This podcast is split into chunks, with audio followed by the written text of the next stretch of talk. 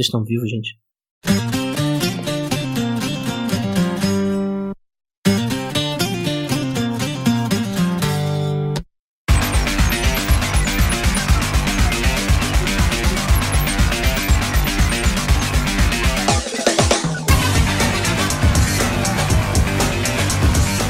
Sejam muito bem-vindos ao Fator Replay, o seu podcast remasterizado. Eu sou o Ângelo e porta tudo, remasteriza tudo e refaz tudo. Eu tenho quase certeza que eu fiz essa mesma intro quando a gente gravou esse episódio de Port Remasters e Remakes no podcast. Mas é porque eu realmente penso que esse é o caminho. Hoje eu. eu, eu não, não é? Eu, acho que. Você conhece essa frase? Você já ouviu isso, né? É. eu tenho quase certeza que eu falei a mesma coisa, mas apesar de já ter sido contra isso durante o tempo, hoje para mim esse é o caminho, cara. Porta tudo, remasteriza tudo e refaz tudo. Eu não sou contra ports, não sou contra remasters, não sou contra remakes. Vamos refazer tudo. Eu sou o Flávio e a regra é clara. Passou de 10 anos, pode refazer. Isso aí, passou de dois anos, pode remasterizar. Pode, remasteriza e refaz. E portar não precisa de. não tem tempo, porta. Já importa, é. não porta. Eu sou Renan Foca e eu queria um remake de Final Fantasy Tactics. Eu vou falar isso em todo lugar possível. Até acontecer, até a Square Enix ouvir, ó, a, a Konami já, a Anapurna tá ouvindo o nosso episódio, né, que roubou nosso, nosso Pix do Silent Hill, mas mentira, é rumor. a Nintendo já ouviu nosso episódio, agora a Square Enix. Se vocês estiverem ouvindo, remake de Final Fantasy Tactics, porque eu também quero jogar e eu não vou jogar aquele quadradão, não. Eu tava lendo aqui na pauta remake de Final Fantasy, antes de eu terminar de ler, eu pensei que era 15.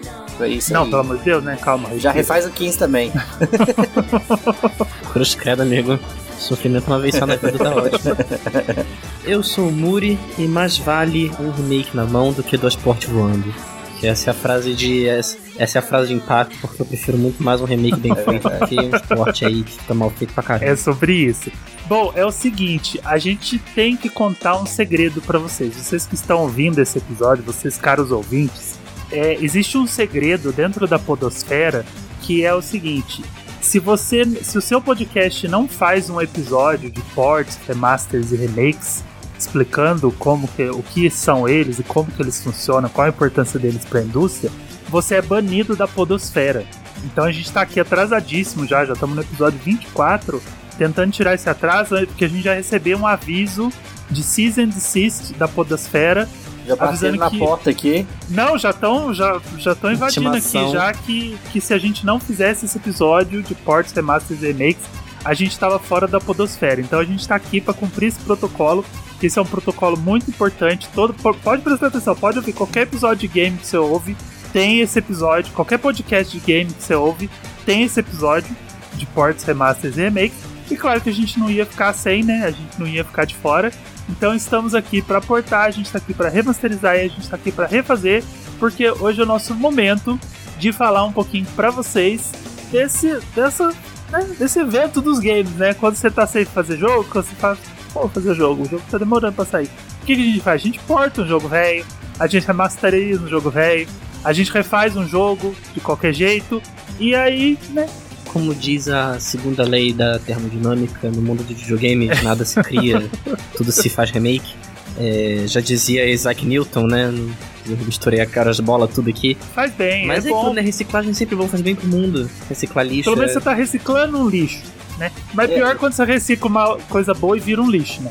Mas vamos lá, tamo. É, e, tamo... E, e, isso de remake e remaster e tal, não é só exclusivo de videogame, né? Tem remakes e remasters, remasters aí na música, no cinema, na literatura. Então, então, se bobear em podcast de filme, em podcast de música, é. também deve ter esse episódio de remasterização, porque ninguém quer ser banido da podosfera. Então a gente tá sempre aqui cumprindo o protocolo pra poder, né, fazer parte da modinha. Tem que pegar os velhos mesmo Remaster serve para agradar gente velha. Exatamente. Tá todo mundo, Porra. O, o, gamer, o gamer tá virando tiozão de 30 anos, então vamos agradar, vamos trazer de volta, vamos pegar lá na nostalgia de no meu tempo era bom, se virar aquele tiozão velho e falar: "No meu tempo os videogame era difícil", sabe? Eu queria estar tá virando tiozão de 30 anos, 30 é, tá anos. Mas vambora, ah, vambora. Pronto. Vem, vem com a gente que o Fator Replay Remaster tá começando. Tiozão de 30 anos, é foda. Eu tô tiozão de 40 anos. Meu cara. sonho de princesa. Eu tô chegando nos 35, então tamo, tá todo mundo junto, filho. Eu tenho 40, não tô junto com ninguém, não. Eu tô, tô bem aqui, tô, tô safe.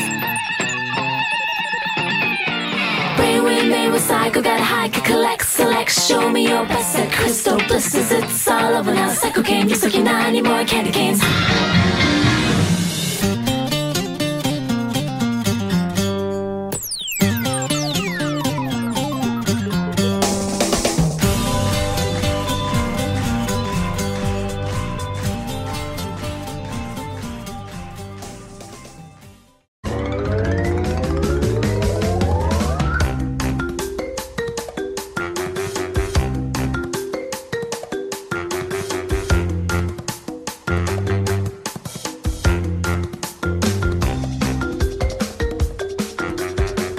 Mas é isso mesmo que o Foca falou. Tem que agradar. A gente jogou. Se a gente jogou um jogo há 30 e tantos anos atrás, aí você vai jogar ele hoje. Vou, vou dar um exemplo. Um exemplo rápido e claro. Estava eu fazendo uma live de Super Mario Bros 2, o ocidental. Aquele que é o Doc Doc. Sei. Cara, eu tinha uma memória tão afetiva desse jogo, eu lembrava dele, sabe? Tipo, nossa, era aquele jogo que você escolhe o, o personagem, a Peach, o Toad, cada um tem um poderzinho, a Peach dá uma voadinha, o Luigi pula super alto, o Toad é super rápido. Pô, aquele jogo era legal pra caramba. Eu fui jogar, aquele jogo é horrível. Aquele jogo é insuportável, aquele jogo é péssimo. Ele, é, ele é horroroso, é horroroso. Um dos piores jogos que eu já joguei na minha vida.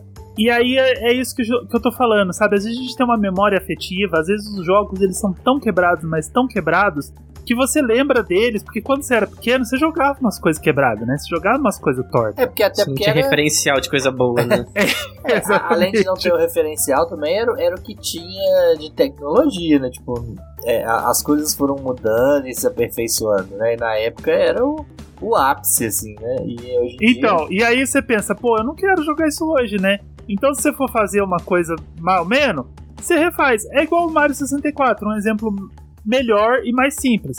O Mario 64 é um bom jogo, ele é um ótimo jogo. Só que, se ele fosse refeito, ele poderia ser ainda melhor, porque aí a gente não ia ter o Mario Sabão, né? O famoso do Mario Sabão que escorrega, você anda, ele escorrega, aí você dá uma viradinha, ele escorrega.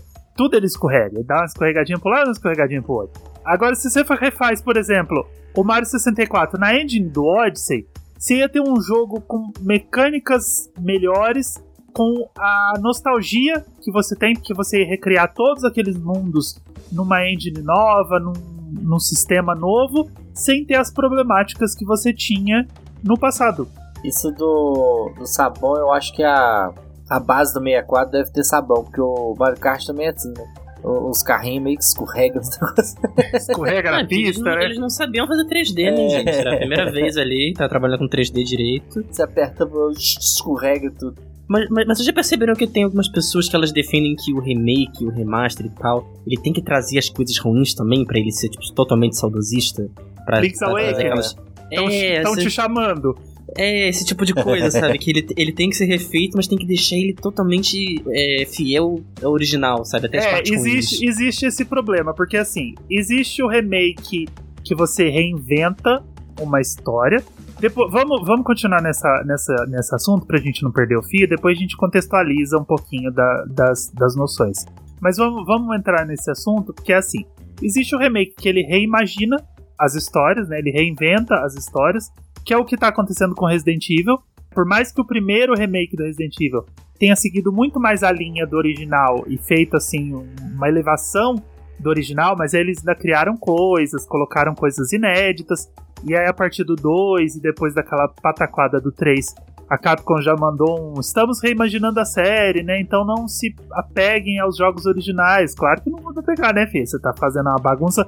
Mas tá, existem os remakes que você reimagina as histórias e você atualiza as mecânicas. Então beleza, o remake do 3, ele é uma bosta.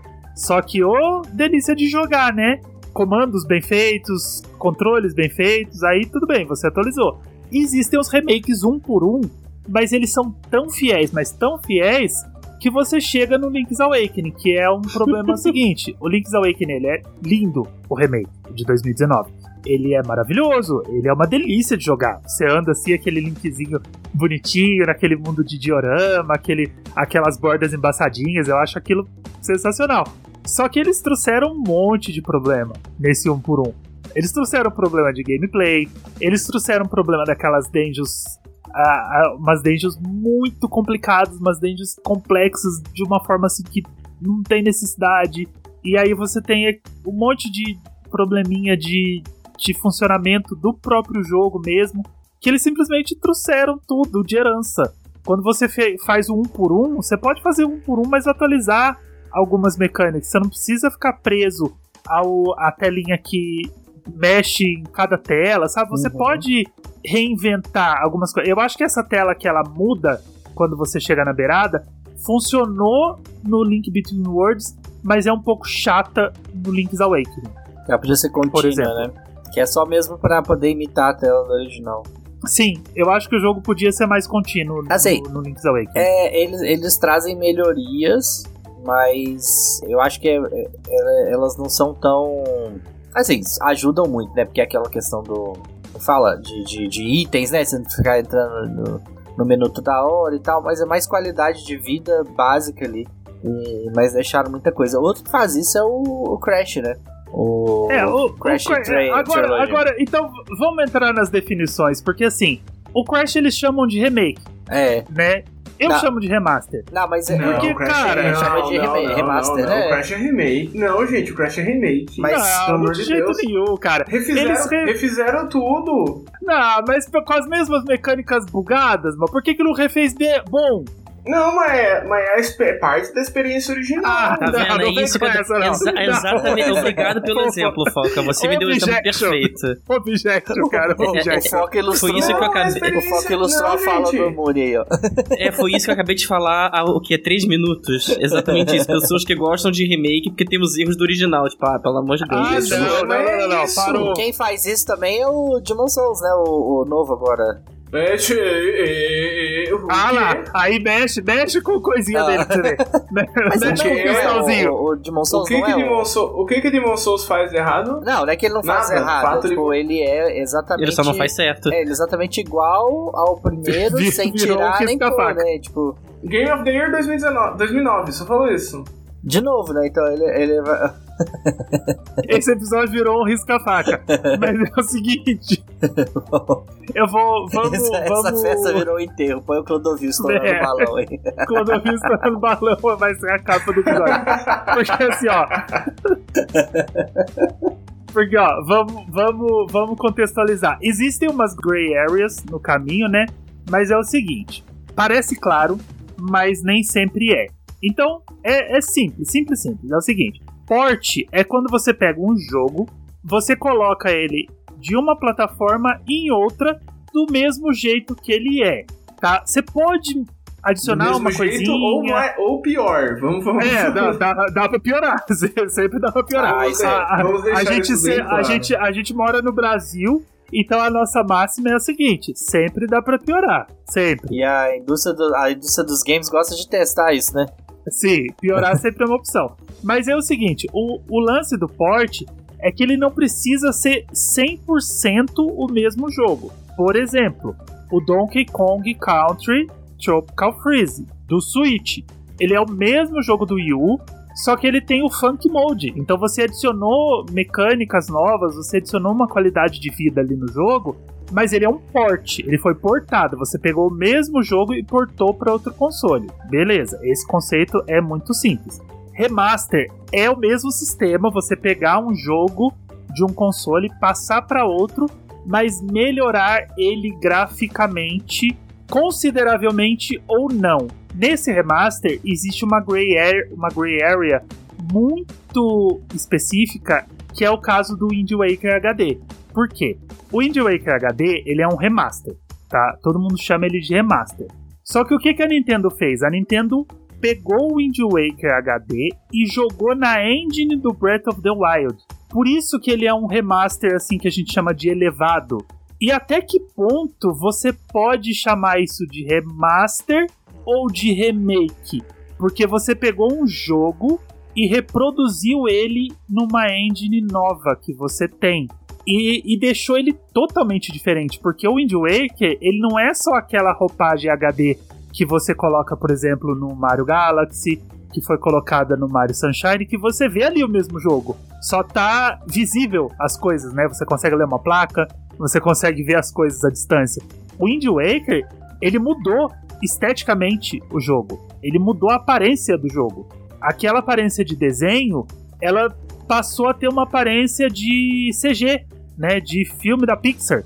Ele mudou totalmente como o jogo é visualmente sem mudar as mecânicas. As mecânicas continuam exatamente as mesmas. Então ali você tá numa linha tênue entre remaster e remake, mas ele ainda é considerado um remaster. Então remaster é você pegar um jogo e atualizar. Então tem Twilight Princess HD, tem o Mass Effect Collection, tem o Chrono Cross. Chrono Cross. E aí é que o Foca falou, né? Sempre dá pra piorar. Porque todo mundo que jogou Chrono Cross fala que o original tá melhor. e o Chrono Cross, Chrono Cross já roda mal no Play. Então, assim, eles também mantiveram a bosta da experiência original. Amo Chrono Cross, tá? Antes que, antes que ah, alguém fale, outra? acho Chrono Cross melhor que Chrono Trigger. Zelda, Zelda é o campeão das Grey Areas, porque a gente simple, quando a gente gravou esse episódio no Pote, a gente simplesmente entrou numa discussão calorosíssima e não conseguiu fechar se o Major e o Ocarina 3 eles são remaster ou remake. Porque assim, é a mesma mecânica, eles mantiveram a mesma mecânica do jogo, só que, cara, é outro jogo. Quando você olha, você tá jogando outro jogo, você não tá jogando os jogos do 64, você tá jogando um jogo diferente. E tem gente que chama esses jogos de remake.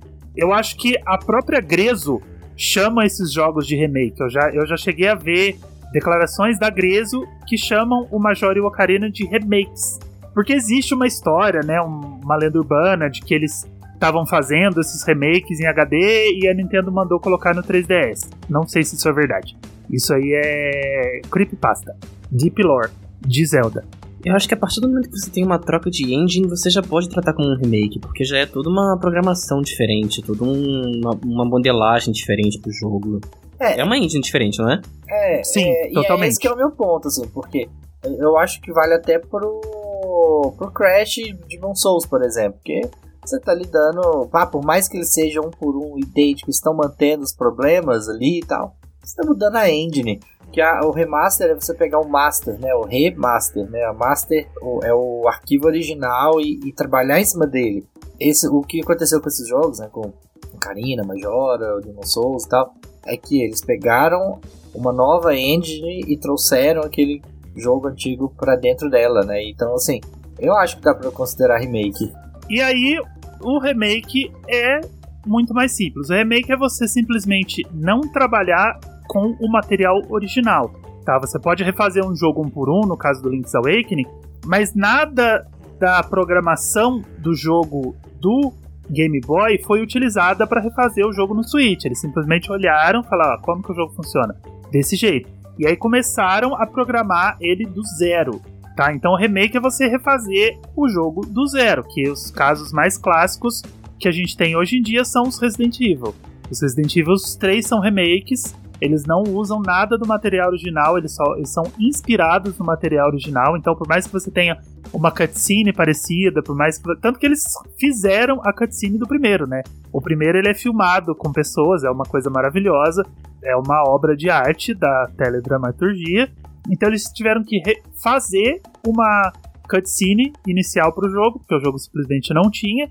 Então eles refizeram todo o jogo. Então tudo que você vê ali, por mais que seja parecido, ah, tem a mansão, tem os mesmos sistemas, ela anda do mesmo jeito, eles simplesmente refizeram todo o jogo. Aí refizeram o 2, refizeram o 3. E aí no 3 já não tem nem mais conta, porque o 3 não tem um glimpse, né? Não tem um, uma memória do que o jogo original um dia já foi. Aí a gente já sabe mesmo que esse é o caminho do remake. Então, por mais que as definições elas sejam claras, por mais que as definições elas cada um tenha o seu, quando a gente está discutindo isso, a gente sempre mistura um com o outro. Porque por mais que, que, que quem fez o Crash foi o Toys for Bob, né?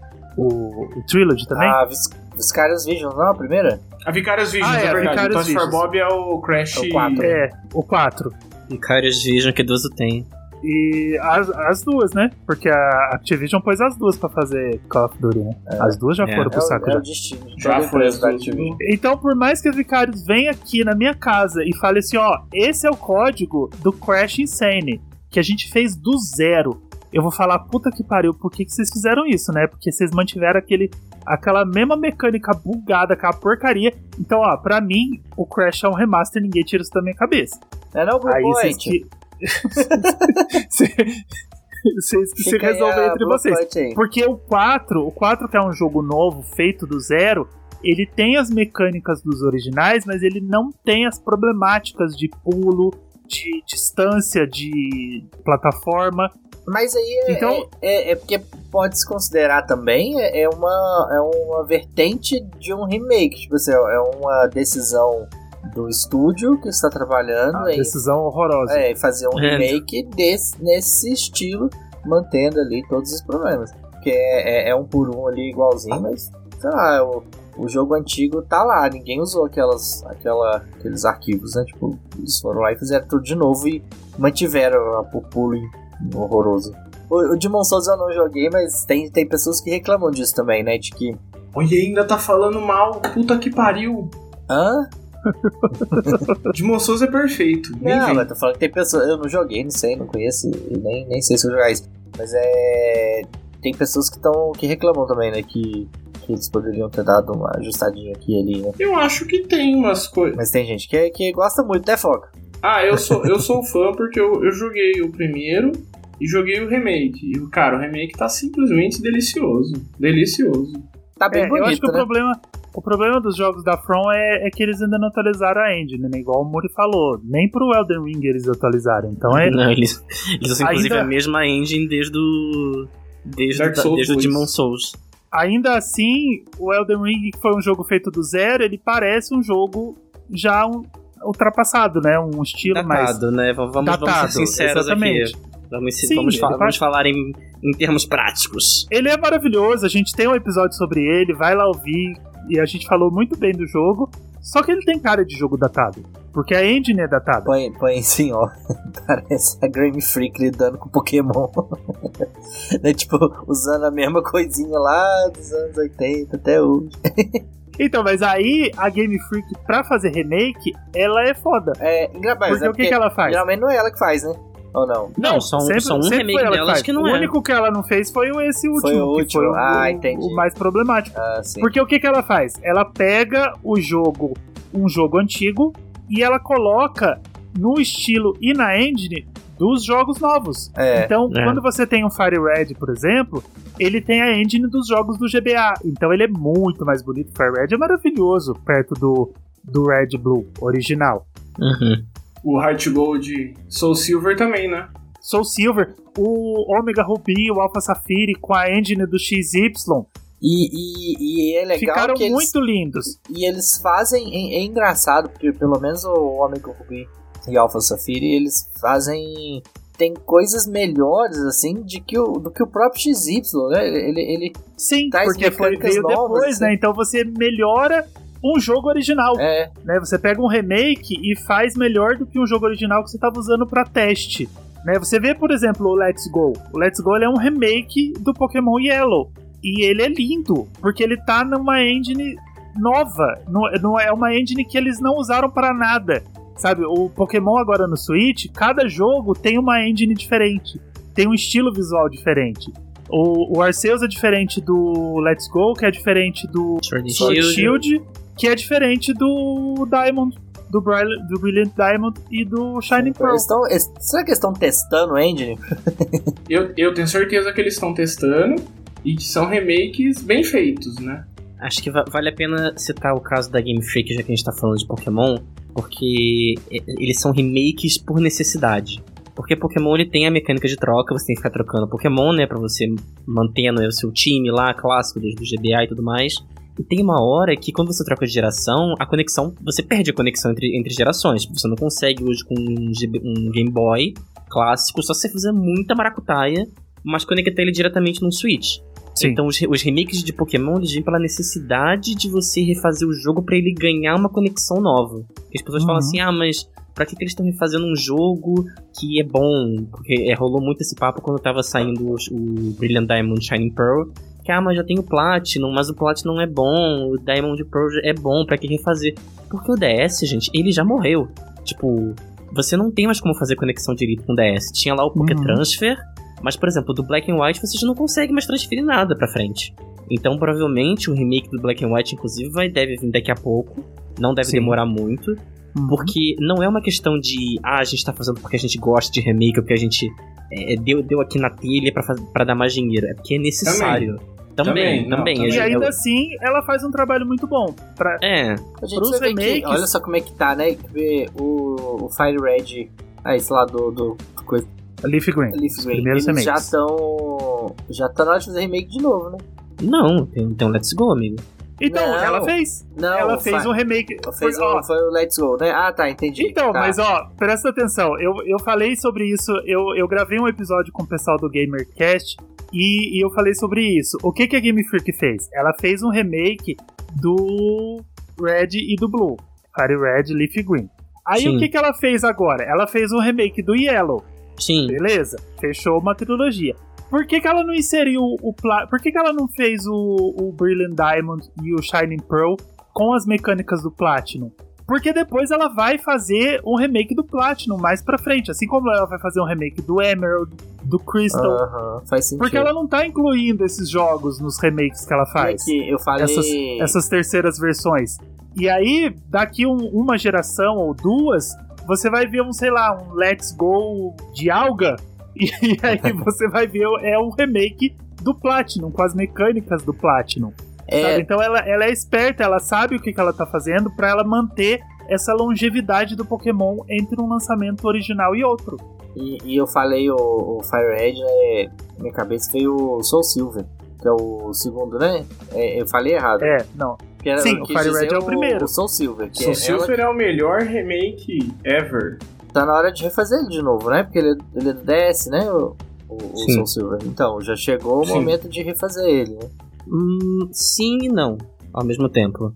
Porque sim, se você for saudosista, se você quiser o jogo, jogar o jogo de novo, naquele mesmo jeito. Uhum. E não pela questão logística da coisa, porque você consegue achar todos os Pokémon de Johto nas versões mais novas do, dos Pokémon mais novos. Mas isso não acontece então, tipo, nos outros também ou não? Não. Ah. Por exemplo, se você for pegar, se você for jogar o Diamond and Pearl, você. Isso na época do, do DS, né? Lá em 2007. Vamos voltar pra 2007 e tal.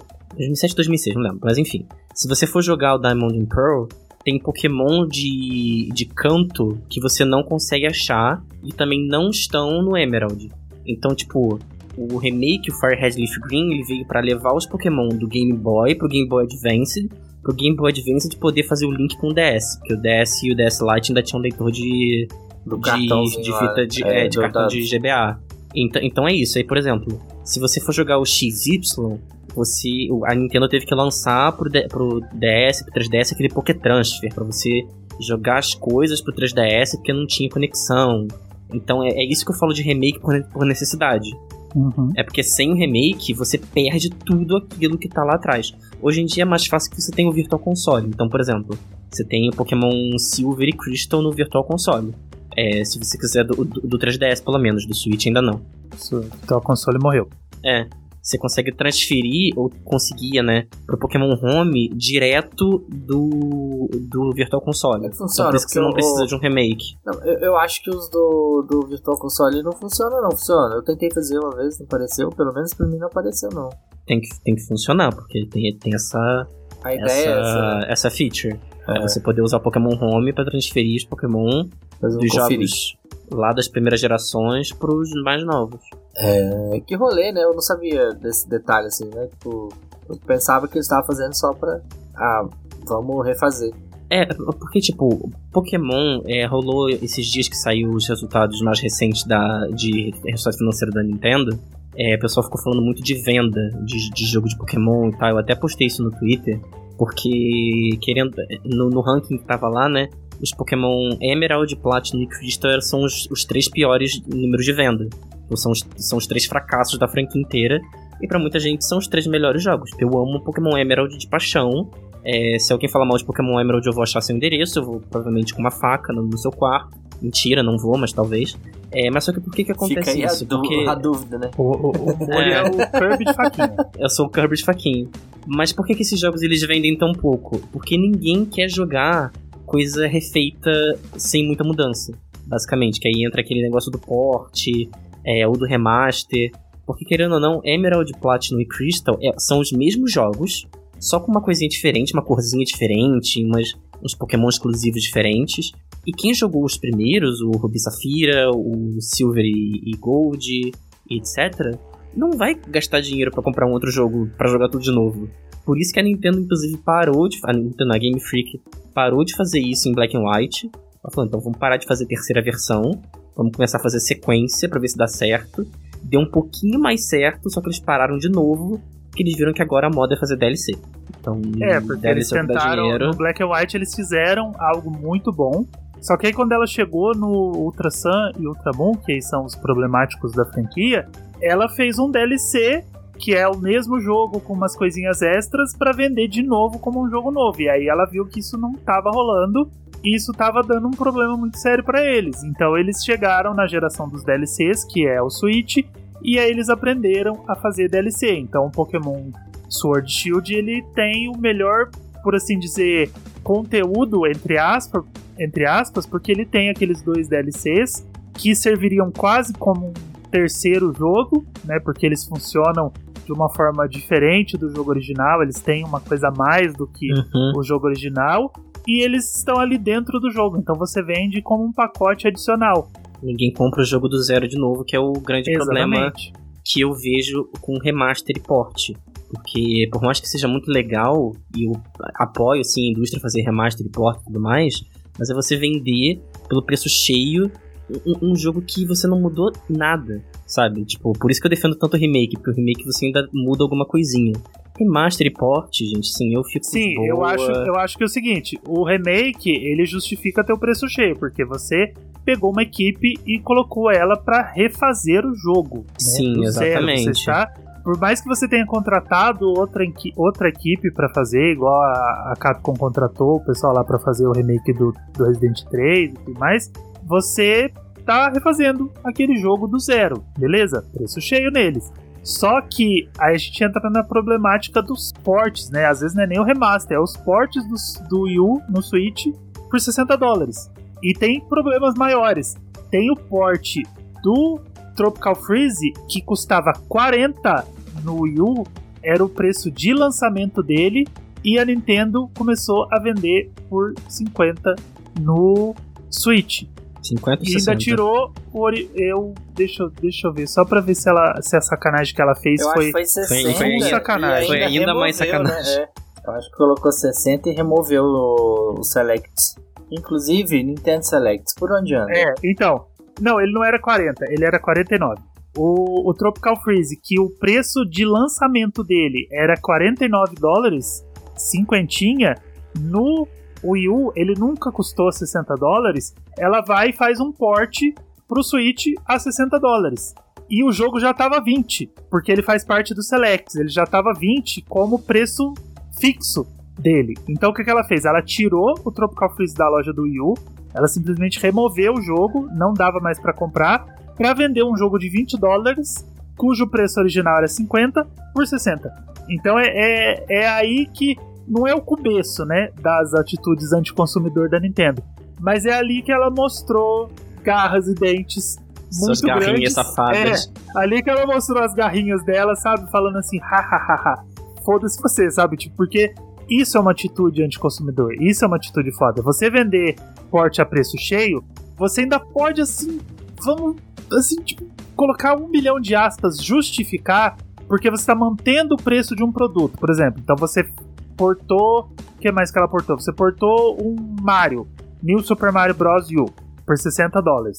O preço dele no U era 60 dólares. Você portou pelo mesmo preço. Então você, entre 500 aspas, justifica. Só lá, Uhum. é o preço que ela cobrava, ela tá cobrando de novo. Beleza. Só que o Donkey Kong foi uma sacanagem bizarra, porque o jogo custava 50, ele já tava com preço fixo de 20 e ela vendeu por 60. Então, isso é uma foda de uma atitude anticonsumidor. Só que, mesmo pelo mesmo preço de 60 dólares, eu ainda acho uma atitude escrota e anticonsumidor. Porque você, se você está portando um jogo de 5, 10 anos atrás, você tinha que vender ele por vintão, cara. Vintão no máximo 30, porque deve custar 15 conto Ih, pra essa empresa fazer menos. isso. Pra ela pegar o ISO e instalar em outro console. Até menos. E o Mario, por exemplo? Os Marios. Acho que, acho que vale a pena a gente falar, já que estamos falando em port. Do All Stars. Mario Collection. É, é, eu acho que eles ainda eles colocam as coisinhas assim pra poder dar uma disfarçada, né? Tipo, igual O Bowser Fury é, é uma demo. Ou o Funk Mode. É, o Bowser Fury, é, por exemplo, como eu falei, ah, o jogo devia ser vintão. Então o 3D World com Bowser Fury devia ser 30. 30 ou no máximo 40. Porque você tem um jogo novo ali, só que é um mini jogo, né? Que é um jogo de 3 horas. Que se você fizer 100%, você termina em 6. Então, você colocava ali uns 40 dólares e, e fechou. Sabe, o Mario All Stars também não vale 60. Eu acho que ele vale uns 40 ali, porque você tá pegando, você pegou três jogos bem antigos, muito antigos, e colocou numa coleção incompleta, porque a partir do momento que essa coleção não tem o Galaxy 2, e agora eu não tô fazendo chorinho nem nada disso não, é uma coleção incompleta. É uma Sim. coleção feita às pressas e, e foda-se. Sabe, tipo, porque a partir do momento que você fala que é o 3D All Stars, você coloca o Mario 64, você coloca o Galaxy, você coloca o Sunshine e você simplesmente não faz nada com o Galaxy 2, cara, não, não vem conversar comigo sobre isso não, sabe? Tipo, é errado. Eu comprei porque, igual a gente falou dois episódios atrás, quando eu falei do, do Fire Emblem, eu comprei porque eu tava com uma arma na cabeça para comprar. O jogo vai parar de ser vendido, ele vai sumir das lojas, ele vai. Se você quiser, você vai ter que ir atrás de uma mídia física. E eu quero ter esses jogos. São jogos que eu gosto. São três jogos que eu gosto muito. Eu quero ter eles remasterizados. Então eu fui lá e comprei pelo preço que ela cobrou.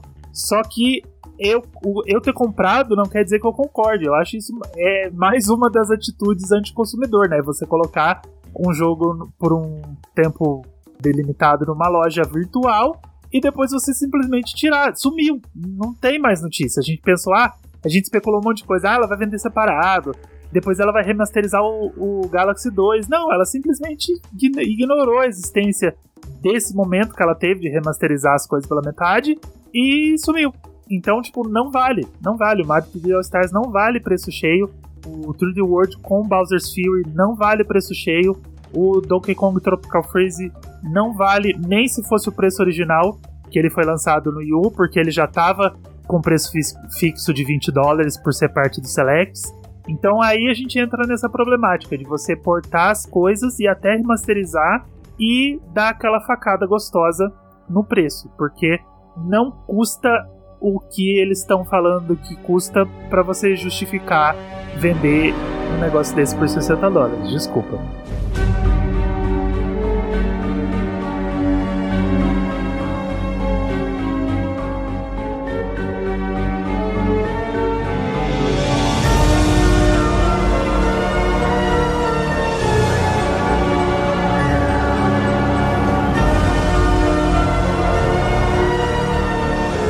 Assim, agora a gente tá tendo uns novos exemplos, não sei se a gente consegue encaixar nisso aí, que são.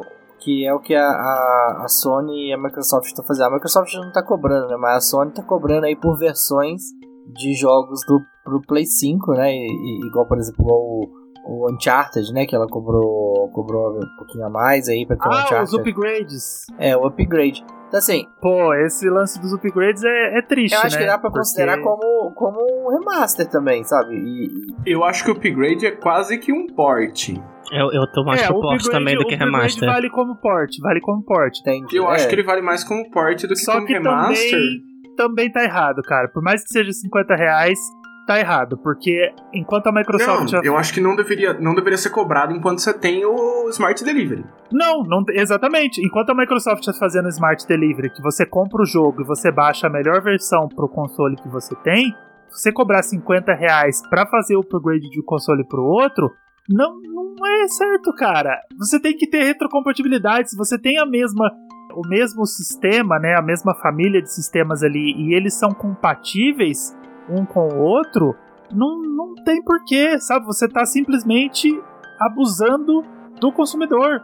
Porque se você pode fazer esse upgrade, se, se a tecnologia permite fazer esse upgrade, quem tem que arcar com isso é a empresa. A gente está pagando pela tecnologia da Sony poder fazer esse upgrade. Ela simplesmente falou assim: ó, esse upgrade vai custar tanto. A gente contabilizou ali o pessoal. A gente vai ter que pagar uns funcionários aqui que criaram esse sistema de upgrade. Vamos jogar isso em cima do consumidor, sabe? Vamos é, parcelar essa conta em cima do consumidor. Isso é extremamente errado. Você está jogando a responsabilidade de pagar pela tecnologia.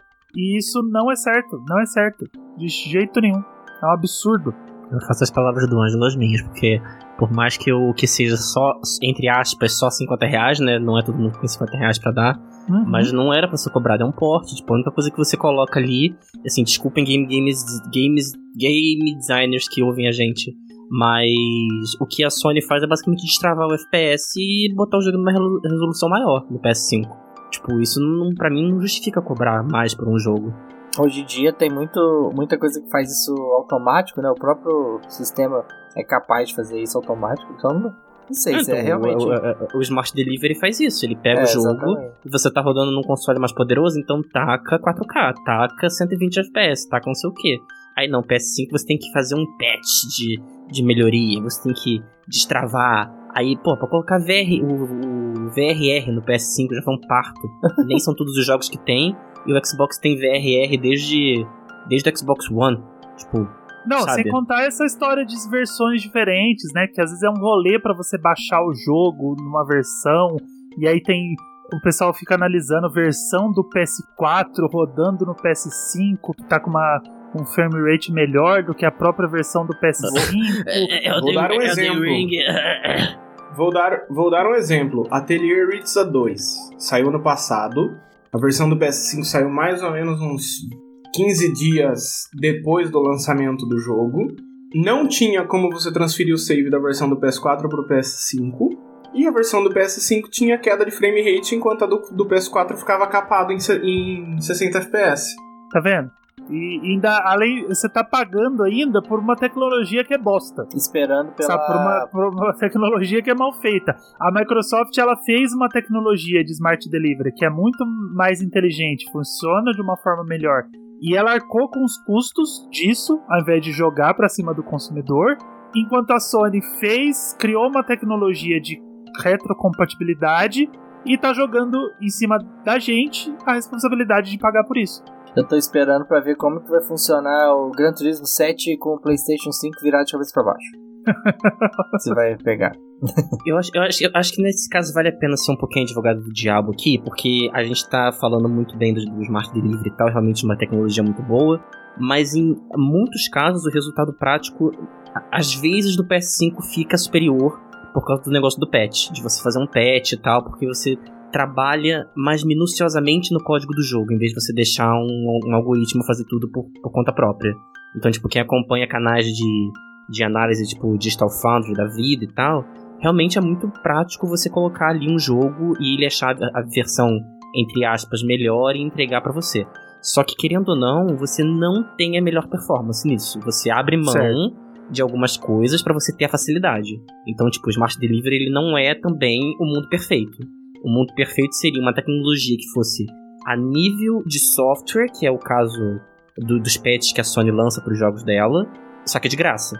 Sim, seria o que a Sony faz sem repassar o custo para o consumidor. É, é, é, literalmente isso, esse seria o mundo perfeito. Ela fez até o, Horizon, o Horizon foi o último que, que recebeu esse, esse upgrade, só que é errado você repassar esse custo para o consumidor, sabe? Eles estão desenvolvendo uma tecnologia, criando alguma coisa, pagando por isso e dividindo a conta. Sim. Sabe? Falando cinquentinha para cada um, a gente paga essa conta. Tá errado, tá errado. Eu tava falando antes do VRR, né? Eu até esqueci de, de falar o que, que é para as pessoas que não conhecem muito, que é o Variable Refresh Rate. É tipo taxa de atualização variável, que é quando o seu console, a taxa de atualização das imagens fica igual à da TV e você percebe menos variações de queda de frame. Então, por exemplo, é, se você está jogando Elden Ring, você tem variação de frames que vão de 60 a 30 FPS. Sem o, o Variable Refresh Rate, você consegue ver esses, esses engasgos mais visíveis. Então você sente o, o jogo pior. quando você tem esse sistema, você sente o jogo mais fluido, por mais que o jogo não esteja rodando melhor. Então é, é, é, é mais ou menos isso. Então, tipo, tem jogos que com um variable refresh rate no PS5, eles ficam muito bem e dentro do Xbox Series X e S, ele não, você ainda consegue ver algumas quedas de frame. Então por isso que o Smart Delivery ele não é tão preciso assim. Ele é bacana, ele ajuda. Você tem o VRR do Xbox lá funcionando nativamente também. Mas pelo PS5, ele ser específico para aquilo, cada jogo precisa ser atualizado para poder usar esse recurso. É, os portes e remasters, então eles acabam ficando com uma qualidade maior no PS5, tá? Não estou sendo sonista aqui, pelo amor de Deus. Eu prefiro engolir um garfo do que defender a empresa. Mas é a realidade porque são números, assim, são gráficos. Uhum. É, não dá para negar números. São, é, é, infelizmente, fatos são fatos. Não, e você trabalha num portal de tecnologia, você pesquisa isso todo dia. Isso tudo, tudo que você não, traz as aqui. As pessoas elas vêm assim, não, porque você está defendendo a Sony, porque não, a Microsoft tem o Smart Delivery que é melhor. Tipo, gente, quando você faz uma análise quantitativa dos dados, você não, não, tem como mentir, sabe? Não é, eu não tô criando isso do nada, é só ver lá o canal do Digital Foundry que você vai ver resultados melhores no PS5 do que no Xbox Series. Xbox Series ainda é um baita console, mas isso, esse, essa diferença ela vem desde o lançamento deles. Tipo, o, o Xbox Series X por dentro ele é incrivelmente mais poderoso que o PS5 em questão de peça de hardware, em questão de é, núcleos Núcleos CUDA, não, né? É, CUDA não, porque não usa a placa da NVIDIA. Mas de, de unidades computacionais, ele é muito mais forte que o PS5, mas o PS5 ele entrega uma performance melhor, porque você tem uma. Você tem uma. O software funciona melhor com hardware, nesse caso. A Microsoft ainda tem que aprender isso, e por isso que os ports e remasters e remakes no PS5 ficam melhores, basicamente. Mas é o seguinte, port e remaster, eles são importantes no começo de uma geração. É, já virou uma tradição você começar uma geração. Não foi o caso do Switch, por, por, assim, por mais que o Switch ele esteja portando tudo o que o Wii U teve, é mais uma questão de, assim como o Muri falou, Pokémon é portado por necessidade, a Nintendo tá portando os jogos do Switch simplesmente para não ficar lá, né, numa plataforma que vendeu 23 milhões, tá lá abandonada, flopada, então ela tá pegando, e é, e é uma das maiores. Queria falar que aqui a gente tem dois dos únicos três membros de que tem um Wii U no Brasil, né? Exatamente. Eu não tenho mais. oh meu Deus. Vendeu? Ah, eu vendi porque eu comprei o, o Switch parcelado e aí eu vendi o Wii U e aí eu, eu fui, é, foi assim, a vida é assim. Só que o Wii U me arrependi, eu, eu queria ter. Eu, depois eu pensei assim, poxa. Ah, não, não vou me desfazer do meu Wii U, não, porque ele é a versão do, do Wind Waker, etc. Pois é, eu não tenho. E aí, assim, agora, por exemplo, igual a gente tava falando do Play 4, né? Vale a pena porque ele tem tudo junto ali. O Wii U não, daí essa mancada. Mas enfim, um dia eu pego um de volta.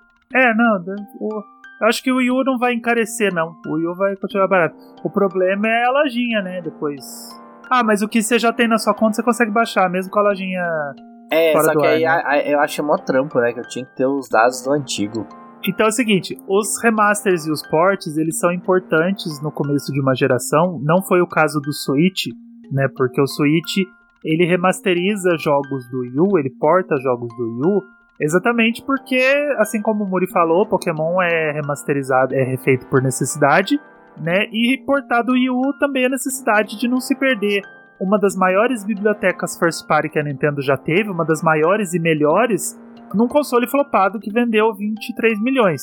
Então existem muitos portes ali nessa, nessa vida do Switch, nesses 5 anos, o que mais tem é porte do Wii U, mas o ano de 2017, que foi o ano do lançamento do Switch, tem muito jogo original, tem muito jogo novo. Então ela não fez desse, desse artifício de usar portes e remasters para segurar o começo de uma geração, mas é muito comum que isso aconteça.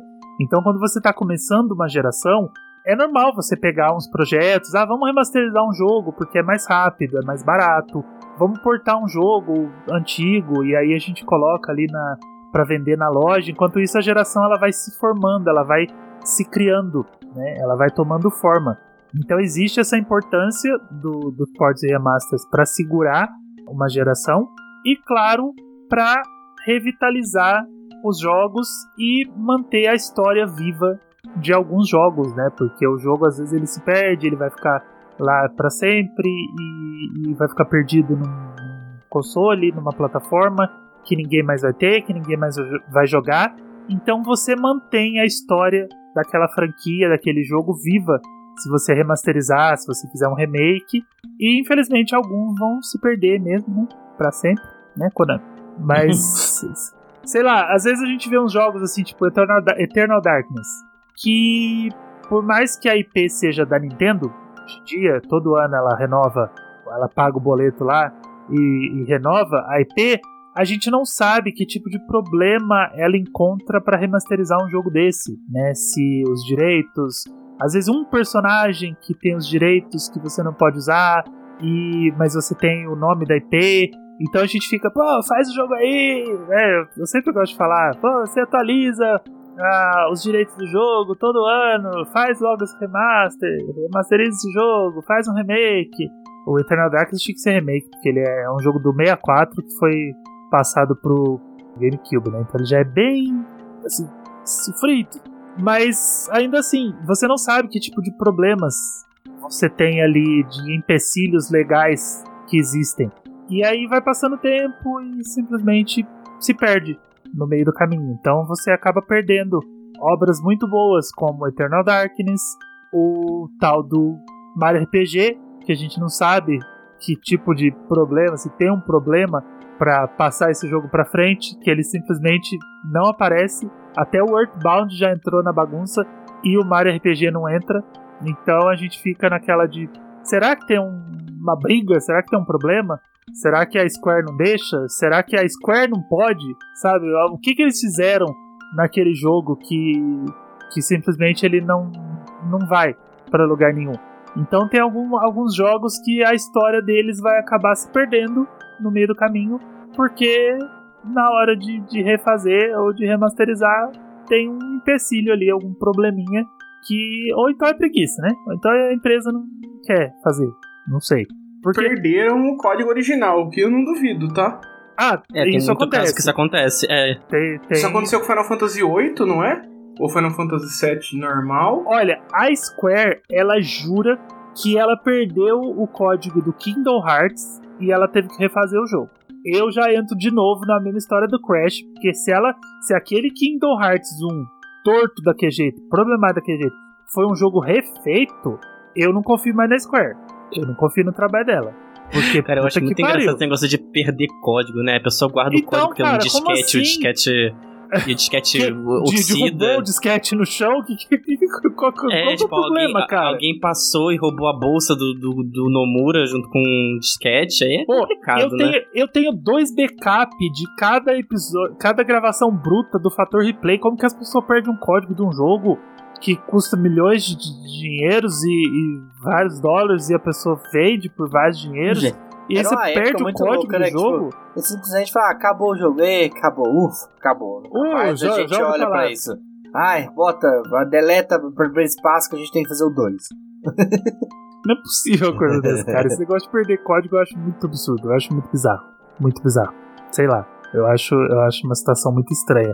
É, esse episódio ele dá um gancho bem bacana pra gente fazer um outro episódio mais tarde. Aí você e o nosso ouvinte, diga aí se você quer ouvir a gente falar sobre emulação como forma de arquivar, de arquivar não, mas tipo de manter esses jogos vivos. Né, Preservação, né? né? Preservação, Isso. obrigado, essa é a palavra. tá é ouvindo, uma forma Nintendo? De... Tá, é isso aí, ó, Nintendo. O que é preservação? A Nintendo, a, a Nintendo que não sabe o que é um ISO, porque aparentemente ela não tem os ISOs dos próprios jogos, ela devia ouvir isso e, e que, é. querer ouvir essa conversa de emulação como preservação. Eu fiquei sabendo. Porque não adianta você ser uma empresa que se diz contra a pirataria, mas ao mesmo tempo você não faz o seu trabalho para preservar seus próprios jogos. É, então... Exatamente. Isso, é a própria. Mas esse episódio foi direcionado, viu? Exatamente. Esse comentário aí, ele foi direcionado.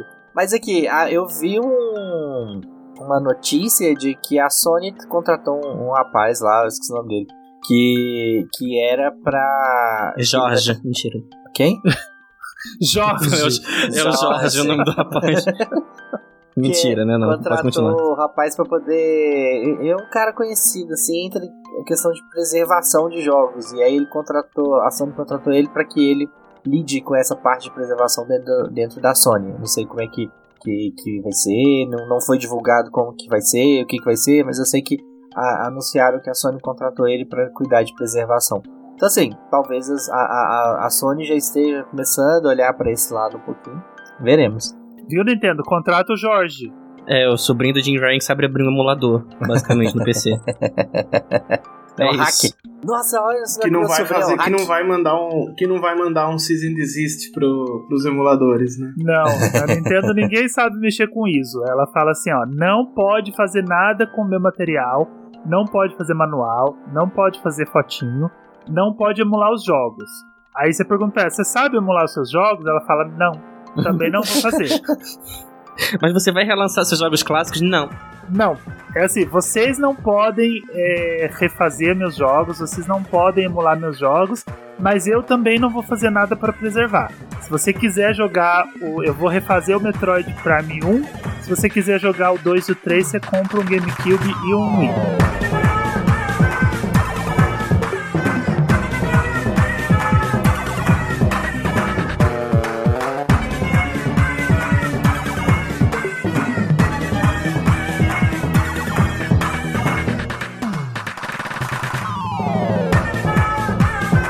Hoje o episódio, o objetivo era ser bem direto sobre o que é um port, um remaster, um remake, como ele funciona, qual é a importância dele.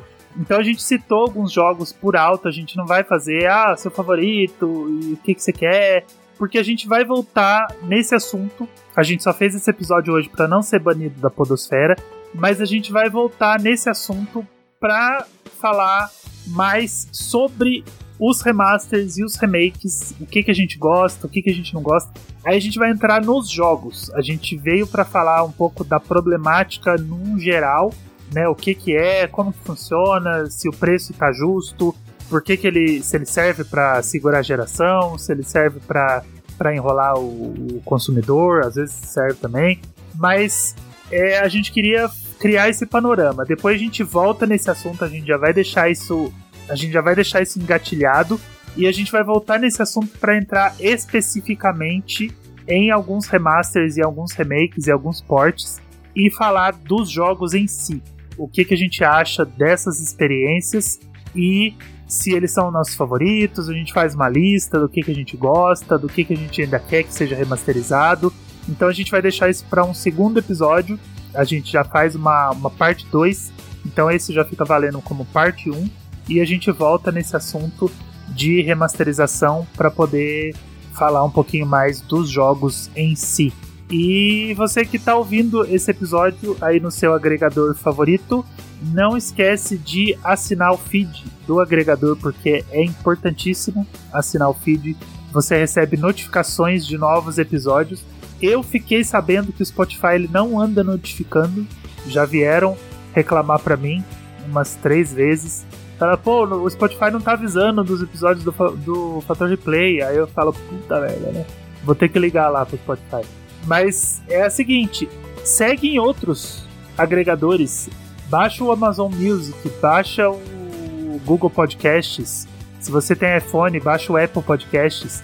E segue em vários. E aí, mesmo que você não ouça, você recebe a notificação e aí você vai ouvir no que você gosta, você vai ouvir no seu favorito. Porque nós estamos em todos, estamos no Spotify, Deezer, Google Podcasts, Apple Podcasts, Amazon Music, Podbean, Radio Public.